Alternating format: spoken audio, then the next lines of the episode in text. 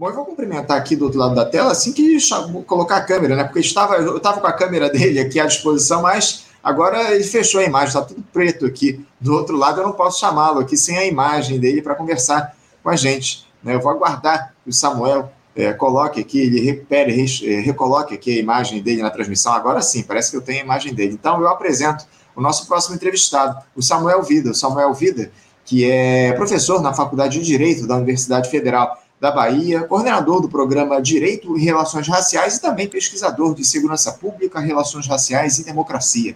Samuel Vida, bom dia. Bom dia, Anderson. É um prazer estar aqui conversando com vocês. Prazer é nosso, Samuel, contar com a tua presença, com a tua participação aqui no nosso Faixa Livre. Um prazer te conhecer para a gente fazer esse debate, essa discussão a respeito de um tema que a gente tem, inclusive, debatido ao longo dos últimos dias aqui no nosso programa, Samuel, porque a Bahia passou ao noticiário nacional da pior maneira possível nos últimos dias. O Estado enfrenta uma escalada no número de mortes provocadas por ações policiais. Apenas entre os dias 28 de julho e 4 de agosto, Samuel, foram registradas 31 mortes produzidas por ações das forças de segurança aí no Estado. É um negócio absolutamente absurdo. A gente repercutiu essa semana o show de horrores que foi promovido pela polícia baiana, Samuel. E eu queria que você tentasse nos explicar o que, é que tem levado a essa violência, a toda essa violência ser cometida pelos agentes de segurança pública, sancionada, obviamente, pelo governador da Bahia, o Jerônimo Rodrigues, do Partido dos Trabalhadores. Há uma explicação para esse quadro de violência produzido pela polícia aí na Bahia, Samuel? Veja bem, Anderson, é uma situação que, evidentemente, é muito complexa e não pode ser traduzida em nenhuma fórmula simplória ela tem raízes históricas. Nós temos uma tradição de violência policial na Bahia que não é da agora, que é antiga. Ela tem uma conexão também com é, o cenário nacional de é, mobilização política do populismo punitivista que aposta no discurso de guerra às drogas e que tem produzido ao longo das últimas décadas uma piora considerável nas é, políticas de segurança pública, cada vez mais reduzidas à ideia de policização, cada vez mais reduzidas a uma estratégia de confronto, cada vez mais justificadas pelo argumento de que o crime organizado teria armamento pesado, portanto que a resposta teria que ser também bélica. Tudo isso em detrimento de, uma, de um investimento em investigação, em inteligência, na construção de outros manejos que, notadamente, em todo o mundo, ó, apresentam resultados mais eficazes para as políticas de atuação policial. Então, tem esse cenário geral que é comum a todo o país não é um problema específico da Bahia. Mas há uma particularidade que é uma aposta dos governos locais mais recentes numa estratégia de aprofundamento desta lógica no Estado. Eh, eu diria que, notadamente, a partir do governo do Rui Costa, hoje ministro da Casa Civil, esse cenário se intensificou. E ele tem um marco inicial, que foi a é, chacina do Cabula. Logo no segundo mês de governo do Rui Costa, a polícia executou, a polícia militar executou 12 jovens, e quem disse que executou é o Ministério Público, após uma, uma, uma análise é, dos dados periciais produzidos pela própria Polícia Técnica, portanto, pelo próprio Estado, o Ministério Público disse que houve uma ação de execução de 12 jovens, fruto de uma retaliação por ter ocorrido um incidente naquela comunidade com um policial algumas semanas anteriores. Uma, uma estratégia, inclusive, comum que se repete no Brasil inteiro. Quando o policial sofre algum tipo de violência, uma onda de repressão letal generalizada, indiscriminada, atinge a comunidade onde aconteceu esse episódio. Nós estamos assistindo a isso agora na Baixada Santista, né, e é um cenário que se repete em todo o Brasil. Nesse episódio, o governador Costa chegou ao ponto de comemorar a chacina comparando-a é, a um gol, usando a metáfora futebolística de que os policiais agiram como artilheiros diante do gol. É, nós agimos, chegamos a ter uma reunião com o governador, apresentamos uma série de propostas salientando a gravidade desse tipo de declaração. E naquele momento, a Polícia Militar de Salvador, sobretudo os, é, as unidades de, de, confronto, as unidades de alta letalidade, aquelas marcadas por uma estratégia semelhante à da Rota, é, a do BOP, e que na Bahia foram criadas é, intensamente durante os governos do PT, celebraram aquela declaração, inclusive diziam informalmente nas redes policiais que nós monitoramos né, pelas redes sociais. Finalmente, um governador que é dos nossos.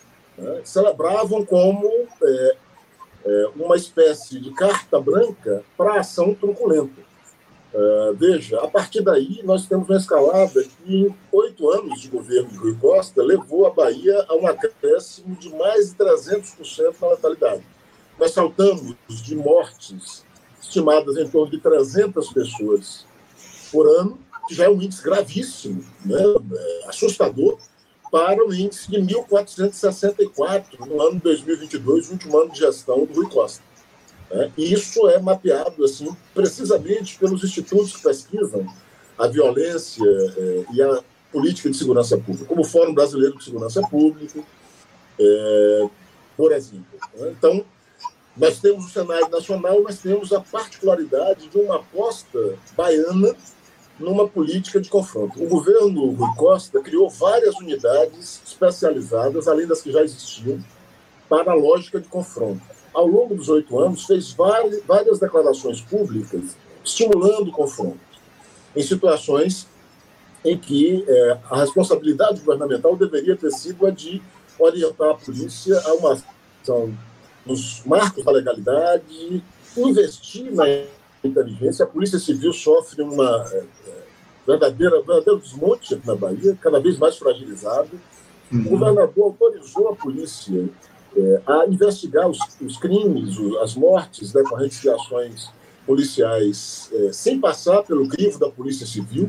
Isso levou, aqui ao, levou ao Ministério Público propor uma ação direta de inconstitucionalidade, assim como também a Associação dos Delegados da Polícia Civil. Recentemente, há dois, três meses atrás, o TJ baiano declarou inconstitucional essa norma, ou seja, durante dois anos, os crimes praticados pela polícia foram é, investigados e apurados pela própria Polícia Militar, o que é uma aberração, isso fere completamente a legislação em vigor. É, é, então, nós temos um conjunto de elementos específicos da Bahia. E nós temos denunciado isso. É, não é a primeira vez que, numa semana, mais de 30 pessoas são mortas. Nós já tivemos outros momentos similares na Bahia. O que é, talvez tenha sido novo e ajudou a repercussão foi o fato de ter coincidido com as atenções voltadas para São Paulo. Sim. A chacina do Guarujá possibilitou lançar luzes ao, é, no que acontece aqui na Bahia rotineiramente. E como hoje o governo petista conta com uma ampla é, é, adesão de pessoas ligadas a movimentos sociais, que integram cargos, sobretudo cargos secundários no governo, há uma espécie de cooptação do movimento social, há um silenciamento do movimento social. Né? não há a mesma é, é, contundência na denúncia que ocorre em São Paulo, que ocorre no Rio de Janeiro, mas nós temos uma situação aqui que não é novidade, esse episódio não é exceção, não é um ponto fora da curva, pelo contrário, é a expressão de como se banalizou a violência policial como política de Estado, como os governos petistas transformaram o confronto e a letalidade numa espécie de cartão de visitas.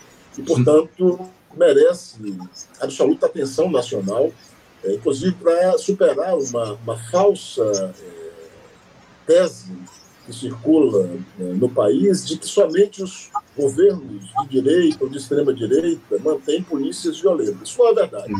Como a violência policial está intimamente vinculada à violência racial, a rigor, ela é uma das formas de terror racial praticado pelo Estado. É, os governos de esquerda que mantêm intactas as hierarquias raciais no Brasil, que mantêm-se beneficiários uma hierarquia racial é, detrimentosa para a maioria negra, também adotam políticas de extrema violência, como as que nós temos assistido na Bahia. É, é, é isso que chama a atenção, o Daniel. Desculpa até te interromper, porque a gente tem feito essa discussão. Eu trouxe aqui o Orlando Zacconi, que é um especialista nesse tema relacionado às polícias nosso aqui no Rio de Janeiro. Ele, fala, ele tratou a respeito disso, porque a gente teve chacinas lá em São Paulo, que é governada pelo Tarcísio de Freitas, um político ligado ao bolsonarismo, aqui no Rio de Janeiro também, o próprio Cláudio Castro, governador, promoveu também um morticínio, dez pessoas foram mortas recentemente aqui no Rio de Janeiro, em uma favela, e na Bahia o que chamou a atenção foi justamente isso, né? O fato de um governador do Partido dos Trabalhadores liderar esse processo. O, o, Jerônimo Rodrigues, ele já se posicionou a respeito dessas mortes, do Samuel? Como é, que, como é que o governador se colocou em relação a isso? Primeiro, o tem um papel muito importante, porque o seu estudo sobre os autos de resistência se constitui no melhor, é, na melhor análise de como o Estado legalizou mecanismos de eliminação daqueles considerados indesejados. Na sociedade brasileira racista, os indesejados quase sempre se confundem com os negros. Então, o, o, é, eu recomendo né, a quem não conhece a leitura dos trabalhos do Zacone, que são trabalhos fantásticos para elucidar essa engrenagem de legalização. E aproveito para fazer um outro registro. Na Bahia tem se verificado um fenômeno que acontece também em outros estados, mas aqui de forma mais acentuada, que é uma progressiva incorporação pelo Estado daquilo que anteriormente era feito pelo grupo de extermínio.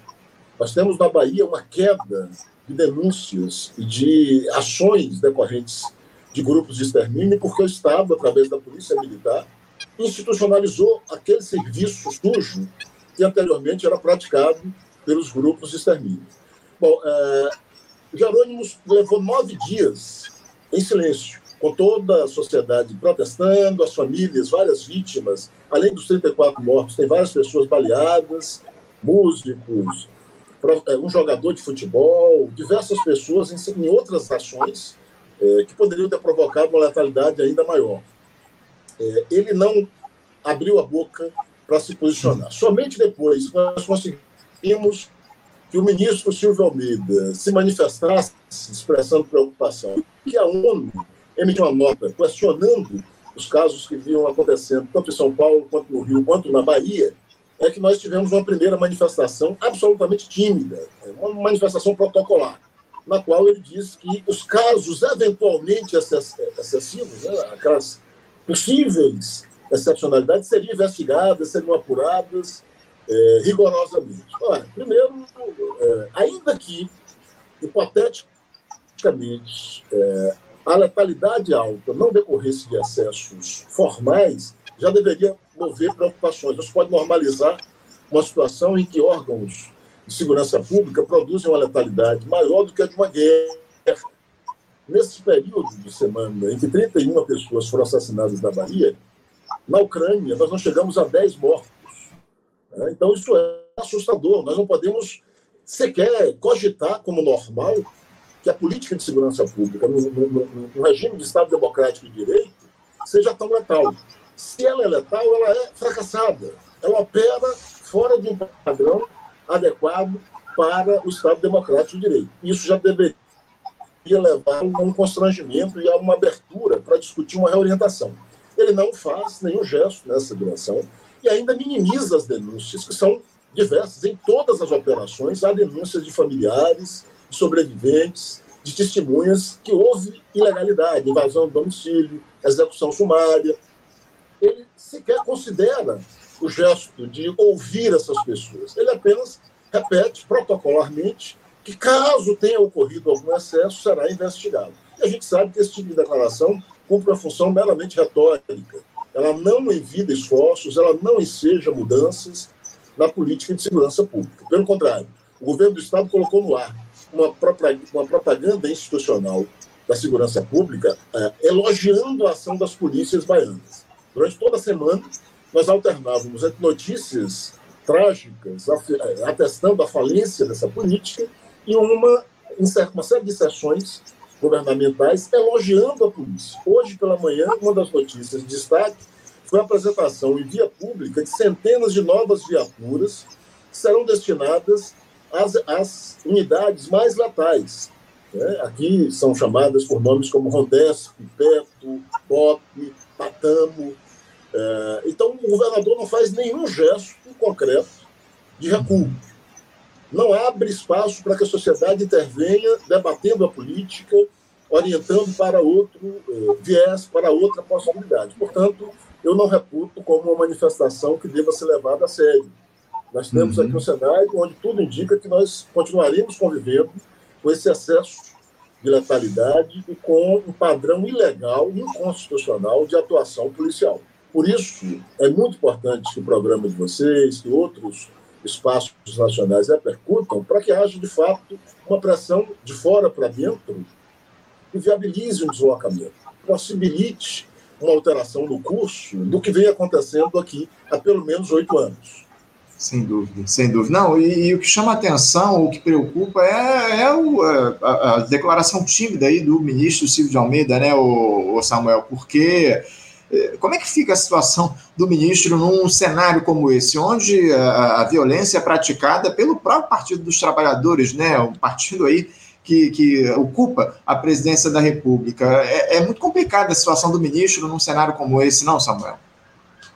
É assim, Ainda mais pelo fato de que, segundo os rumores, ele estaria sendo fritado, portanto, ele estaria numa situação de é, fragilidade no uhum. interior do governo nesse momento. Mas eu penso que a própria condição de homem negro, de uma pessoa vinculada à análise das relações raciais no Brasil, um intelectual conhece profundamente é, essa cena, tenha sensibilizado, tenha interferido é, no sentido de governo a se declarar. Ainda que uma declaração, é, concordo contigo, tímida, mas ela não é insignificante. Ela, ela, inclusive, possibilitou uma repercussão nacional que aumentou o foco da atenção sobre o que acontece na Bahia. O desafio agora, me parece estar colocado para o ministro Silvio Almeida, é dar consecução ao que ele apontou.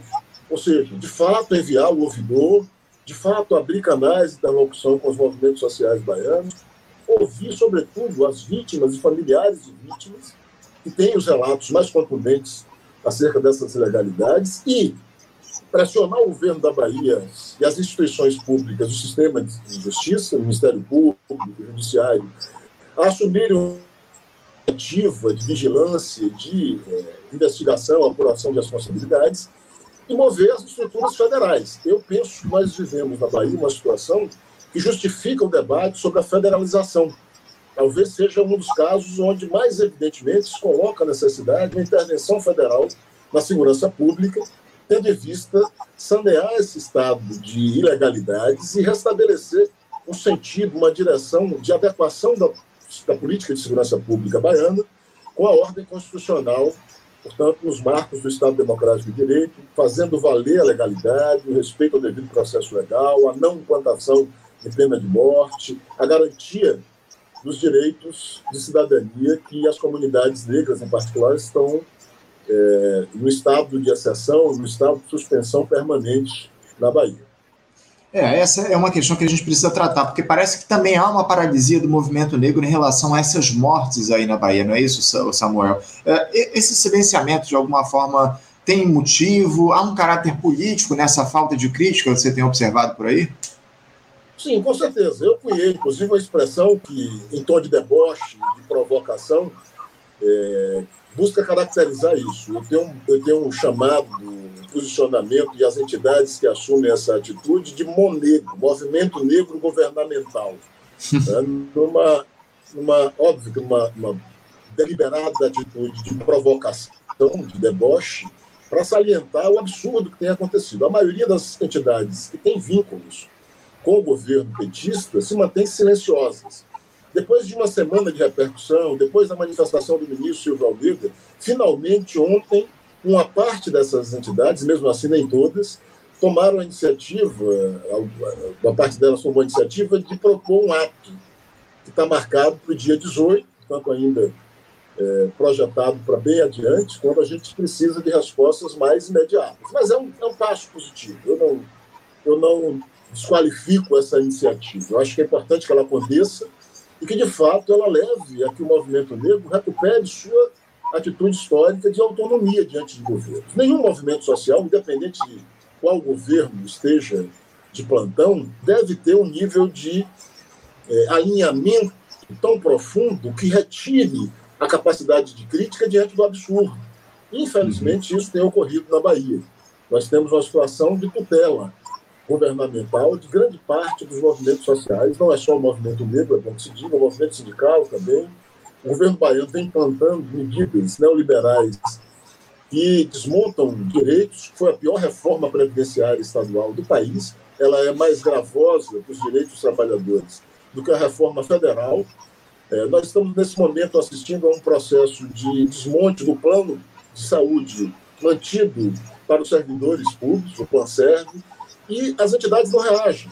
É impressionante como há uma, uma, uma noção de alinhamento automático com o governo dito progressista, mas que implementa uma agenda extremamente hostil aos trabalhadores e ao povo em geral, e é, de supressão de direitos. Então é preciso que esses movimentos reajam e assumam de volta o protagonismo que tiveram no passado diante de outros governos. Não é possível aceitar é, nenhum tipo de conciliação com políticas hostis é, em nome de uma difusa ideia de campo progressista ou em nome de um é, de uma espécie de, de, de, teoria conspiratória que atribui tudo de mal que acontece no Brasil hoje apenas ao bolsonarismo. O bolsonarismo é, de fato, um campo político extremamente antipopular que precisa ser combatido. Mas não é só o bolsonarismo que movimenta as ações neoliberais, as ações hostis aos trabalhadores e ao povo. Qualquer movimento nessa direção, venha de onde vier, deve ser enfrentado com autonomia, com altivez com os movimentos sociais é, como legítimos representantes das camadas mais vulneráveis e como portadores dos projetos mais democráticos, democratizantes que o país é, gesta né, no interior da sociedade civil. Esse, esse quadro de capitulação político-partidária dos movimentos sociais, das entidades sindicais aqui no nosso país nos últimos tempos, o Samuel, infelizmente não tem se dado só aí na Bahia. Essa é a grande questão. Isso acontece em todos os estados do nosso país. É uma crítica que a gente faz de maneira constante aqui no nosso programa, do, do diálogo muito próximo das entidades sindicais, movimentos sociais com determinados governos, com determinados projetos de poder aqui no país. É, é lamentável todo esse quadro. Para a gente encerrar o nosso papo, o, o, Samuel, eu queria tratar de um outro caso, um outro assunto, que não tem a ver com essas mortes recentes aí na Bahia. Na verdade, nem estava nessa na nossa pauta de discussão, mas eu queria aproveitar a tua presença para falar a respeito de uma ação para lá de suspeita que foi promovida pela Polícia da Bahia com apoio de agentes aqui do Rio de Janeiro um tempo atrás. Eu me refiro àquela execução, e eu não posso caracterizar de outra forma, do chefe do chamado Escritório do Crime, um grupo de milicianos aqui do Rio de Janeiro, o ex-PM do BOP, o Adriano da Nóbrega. Eu acho que você lembra desse episódio que aconteceu aí lá na Bahia, aí na Bahia, é, no ano de 2020, enfim. É, esse sujeito ele foi morto no mês de fevereiro, como eu citei aqui, do ano de 2020, em um sítio da cidade de Esplanada, só para rememorar aqui aos nossos espectadores, e essa cidade de Esplanada é, fica na zona rural aí da Bahia, em um cerco que foi promovido por policiais à casa em que ele estava sozinho. Esse cidadão estava foragido há mais de um, havia mais de um ano aí da Justiça, ele era alvo de um mandado de prisão expedido em janeiro de 2019 e era uma figura altamente celebrada pela família Bolsonaro. Chegou a receber homenagem na Assembleia Legislativa aqui do Rio de Janeiro pelo então deputado estadual Flávio Bolsonaro, enfim. O fato é que o Adriano da Nóbrega, o, o Samuel, guardava aí muitos segredos dos parentes do próprio ex-presidente da República e as condições em que sua morte se deu levantaram muitos questionamentos. Um laudo divulgado à época pela Secretaria de Segurança Pública da Bahia a respeito desse inquérito demonstrou que o Adriano da Nóbrega não foi executado nem torturado, que ele teria morrido na troca de tiros com os PMs, tese que é refutada por quem entende do assunto, visto que o cerco ao qual ele estava colocado era absoluto, não havia qualquer possibilidade do Adriano da Nóbrega sair com vida nessa suposta troca de tiros. Samuel, como é que ficou essa história aí na Bahia? Essa tese de que não houve a execução do Adriano da Nóbrega é defendida também por quem estuda segurança pública aí no Estado? De forma nenhuma, de forma nenhuma. Há uma absoluta eh, convergência com essa interpretação que você acabou de descrever. É, a leitura que nós fazemos aqui é, oscila entre duas possibilidades. A mais forte é exatamente a de que houve uma conivência é, entre é, a polícia baiana e os esquemas que tinham interesse na eliminação né, daquele arquivo vivo. Né?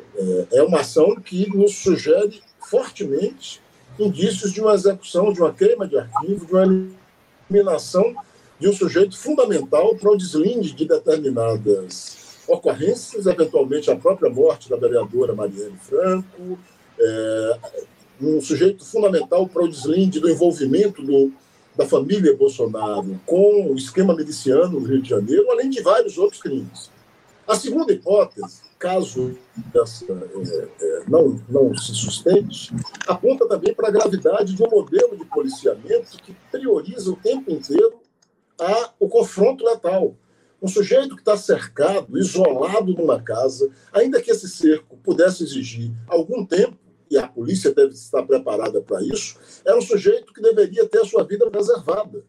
É um sujeito que deveria ter sido é, é, é asfixiado né, com estratégias para as quais a polícia deve estar preparada, como corte da energia, como o impedimento é, da comunicação, como é, uma série de medidas que levariam ele fatalmente a se entregar, trazer a família para buscar mediação é, para que ele se entregasse vivo e, e portanto, pudesse é, ser disponibilizado para as investigações que tanto poderiam ganhar com a sua é, é, com seus depoimentos.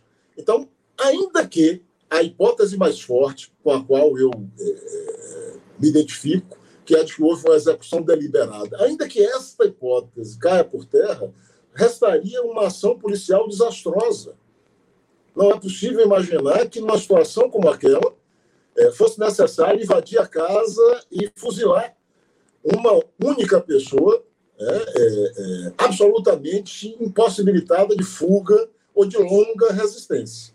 Então, por qualquer olhar, seja o mais provável, seja o menos provável, nós estamos diante de um fracasso, de uma tragédia, de um erro procedimental. Entretanto, aqui na Bahia, isso foi celebrado pelo governo como uma operação policial absolutamente exitosa, apresentado como um resultado positivo do modelo de segurança pública que nós temos no Estado. Portanto, isso confirma o que nós temos dito. Não se trata de um episódio isolado, não se trata de uma sublevação interna da polícia militar bolsonarista, não se trata de, uma, é, de um acidente de percurso lamentavelmente, nós temos que constatar que o que acontece na Bahia hoje é resultado de uma política de segurança pública deliberadamente, conscientemente, já estava implementada pelos governos petistas.